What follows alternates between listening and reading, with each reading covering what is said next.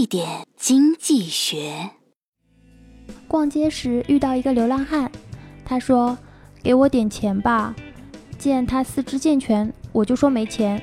不想他瞪了我一眼：“没钱你逛什么街？谁说没钱不能逛街？不是还有手可以抚摸，有鼻子可以辨别，有眼睛可以欣赏，有脑袋可以辨别吗？那么没钱能不能投资创业呢？答案居然是 yes，完全可以。事实上。”没钱只是借口，是一些人掩饰懒惰和不自信的借口。对金钱有着强烈需求的人是不会放过任何能够成为有钱人的机会的。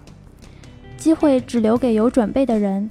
有钱没钱都需要准备，要时刻注重培养自己的人际交往能力、专业技能以及商业敏锐度等多方面的能力，还要时刻关注市场的动向。有了理论准备。还需要抓住各种实践机会，多练多做。要知道，机会一旦错过，是很难再有的。